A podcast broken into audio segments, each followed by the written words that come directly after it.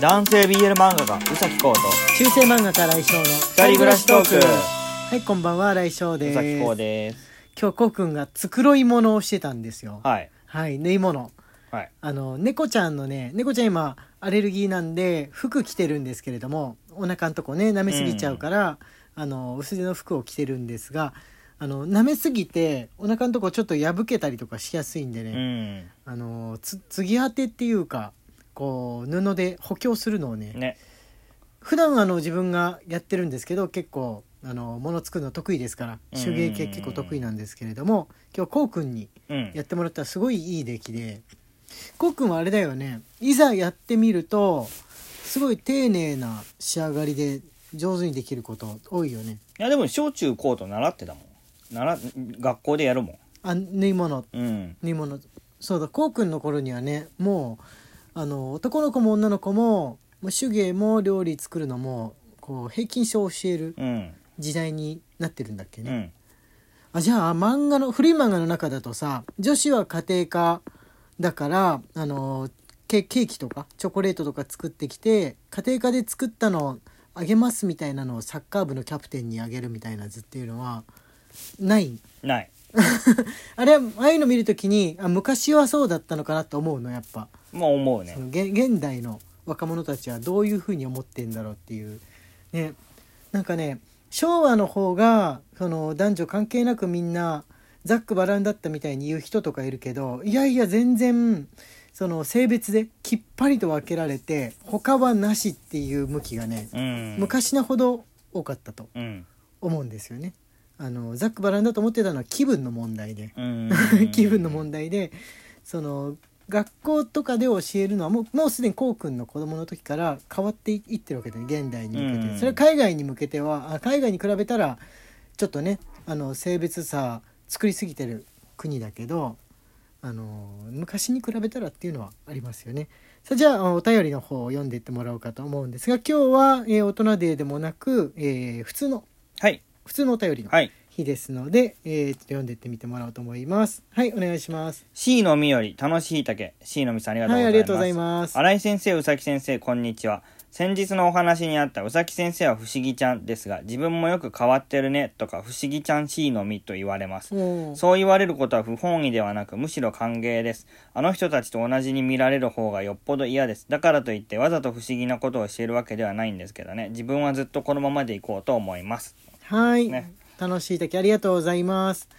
不思議ちゃんね、俺もね、いいことなんじゃないかなって思うんですけれども。僕は不本意なんです。不思議ちゃんのつもりないかあらね。そうなんです。うん僕は不思議ちゃんのつもりはないので、不思議ちゃんって言われるのは不本意です。はい。あでもね多分あのシーノミさんも無意識になんか出てるとこあるかもしれないですけどなんかセクシャリティ上の何かがある人このいわゆる非典型的な何らかがある人ってこのそれを言わないでいたら言わないほどああなんかちょっと違う感じの感感想も違うし服の選び方も違うし変わってるなみたいに思われやすいんじゃないかなと思うんですよね。いざその人のその恋愛思考とかその心の性別とかを聞いたらあなるほどだからちょっと変わったところがあったんだみたいに言われることはあるかもしれないですけど、知らない人から見たらなんか変わってでもこうくんの変わり方ね多分性別とかの問題じゃないところはありますけど、うん。性別とかの問題じゃないこのなテンションの不思議さみたいなのありますけどね、モンハンとかやっててもだって誰もいなくっても昇竜拳とか言ったりしてるじゃん。ぜひいいじゃないですか。昇竜拳してんだから、昇竜拳って言って勝ち上げる感じのこう攻撃。片手剣での攻撃をやるとき昇竜拳なんだもん。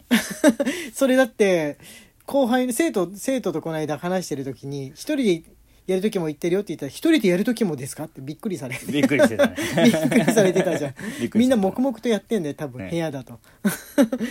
はいじゃあえっ、と次はですね。ああの文章なしのプレゼントもねいただいております。にゃんこんゆさんから楽しい竹、シフォンさんからコーヒー人、おいしい棒、はい。吉野さんからおいしい棒6本いただいております。はいありがとうございます。ああとねあまだありました。お、えっ、と、牧太郎さん牧太郎さんよりおいしい棒元気の玉1個ずつ、夏さんよりコーヒー人、おいしい棒1本ずついただいております。はい、ありがとうございます。でね、夏さんから、あの、はい文章のえーお便りも届いておりますので読んでみてください。はい。夏より、こんにちは。毎日楽しく聞いています。少し前ですが、子育てママ、かっこパパの間で、自分の子供の性別を聞かれた時に、心の性別はこの子が決めることだからわからない。名前は中性的にするのが子供のためというのが流行り、かっこはました。自分自身男になりたいと思ったり女の子も好きですがどうしてもそれが面倒だと思ってしまうんです将来もし子供がセクマイであればどうしていくか相談には乗ります。でも最初からセクマイありきの考えがあるのがなぜか苦手です。こんな考えをしてる自分すごいでしょっていう風にひねくれた考えでその人を見てしまいます。新井先生宇崎先生はどう感じますか？私のこの受け止め方を改めるべきでしょうか？はい、夏さんお便りありがとうございます。えっと多分なんだけどそれは夏さん自身がちょっと迷ったりするその子供時代があってその時は何の別に助けもなく理解のある大人もそんなにいなくだったからなんか違和感を感じちゃってるっていうだけなんじゃないかなと思うんですよね。その今の大人世代これから親にななっていく世代にしてみればもう当たり前のあのことだったりとかするけど自分の時にはなかったからなんかみんな無理やり言ってるみたいみたいな心がちょっとよぎっちゃってるんじゃないかまあなんとなくわかる思うんですよ。うん でもねこう考えるといいと思うんですよ。あのここいつの性別はもう決まってるし親が決めるから子供の言い分なんかなしだっていう親とあのこの子が決めることだからわからないっていう親どっちがいいって言われたらあのこの子が決めることっていう親の方がいいって思います。まあねそうだね。思いますよ。もうねあざとくても何でもいいんです。うん。あざとくてもね、うん。あざとくてもいいと思っておくといいですよ夏さん。なるほど。多分ね夏さんあざとく感じてるんだと思うんだけど。わかる。あざとく感じてると思うんだけどでも無理解よりかはあざとくってもあの理解者であるっていう風にした方がいいです。そのうち、あのさらにこの後親になっていく世代。今まだ青年期少年期を迎えている子たちっていうのはあざとさもなしにえ普通だけどそそれが性別ってだって後で決まるもんでしょ、うん。みたいなことをナチュラルに言うようになっていくと思うから。うんうんうんだから今移行期間だからちょっと無理やり言ってる感でねちょっとあざとさ感じてもあの確実にナチュラルに変わっていくと思いますのでそうだね。うん。あの今のところはとりあえず棚に置いとくのがいいかな。うんちょっとあざといかなみたいな気持ちはちょっと棚に置いといて。う、ん。心の棚にしまっておいていずれ出てくる若者たちの新しいお父さんお母さんを迎えましょうっていう、うん。今そのあざといからやめようよみたいなことをね大人たちが言っちゃうと後から出てくる若者たちこれからパパママになる人たちもあざといから発言すんのやめよっか普通は普通って言っとこっかとかいう流れになっちゃうからそれ良くない。うん。それ良くないと思います。あのあざといって言わないでおいてあげましょ なるほど。うそれがいいと思いますね。あしぼんさんからあとあれだ。あの美味しい棒とコーヒー微糖のはいご承知のやつもねいただいておりましたありがとうございます。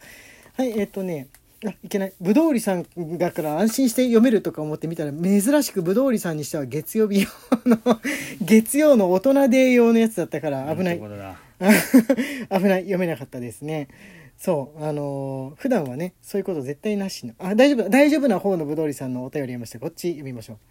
はい、はい。50代迎えてみると結構ワクワクしますね。55歳になってからですがワンオンも少しお得なプランになりますので楽しみです。美味しい棒そうなんだ。へえー、和音あの入ってますよ。うちの近くねイオンがありますからね。あの55歳になったらじゃあ申請した方がいいんだ。えそういうなんかこうシルバー年齢に対してのサービスって60代からなんだと思ってたけど55からって早いよね。だってだって結構働いてる人がーうん。ほぼほぼ全員じうゃん、ん。えーまあ、でもう嬉しい。どんなサービスか分かんないけどあのーこう熟年企業サービスみたいなやつなのかな。ですね。ああとねナオニャオンさんからコーヒービトを2つ、ね、あお二ついただいております、はい、いただいておりますね。ありがとうございますはいえっ、とじゃあ次こちらです。送料ですね。下村より。はい。新井先生宇崎先生こんばんは。今日は旧約では悲劇なの新約ではハッピーエンドに改変はいいのかのお便り採用ありがとうございました。あこれちょっと前のやつですね、はい。す一一10日ぐらい前かな、ね。はい。某所の恋愛成就縁結びの寺に仕事で行ってまいりました。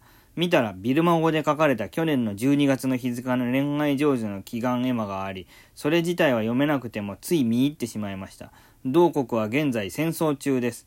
エマを描いた人がすでに亡くなった後の可能性もありますが、できれば生きて意中の人と結ばれているのを願います。合唱。はい下村僧侶ありがとうございますビルマ語わかるんだすごいビルマ語だって分かったんだビルマ語。わかんないけど俺はねミャンマーね、今ね。ミャンマーうんでもねクーデターで。きょ去年ん？去年じゃないかあ去年の12月か去年の12月だともうあのそんなに行き来できなくなってるからコロナで。あの多分この人は日本に住んでるミャンマーの方なんじゃないかと思うんですけれども去年の12月の時点であのお寺さんでね絵馬描く人ってことは旅行者じゃないんじゃないかなとは思いますので多分多分ねあのこの書いた人の家族は分かんないけれども、うん。書いた人は日本でいるんじゃないかなとは思います。えミャンミャンマーの言葉ってなんだろうタイと文字なんか変わんあんまり変わんなかったような気がするけどね。結構あの来てるじゃん。タイにいるとミャンマーからの人ってうん。訪れたりとか、タイからそのバックパッカーとかでミャンマーに渡ったりする人もいるって聞くんですけれね。ども、うん。うん、あのねちょちょっと調べてみよう。ビルマ語ビルマの頃と字とか同じなのかな？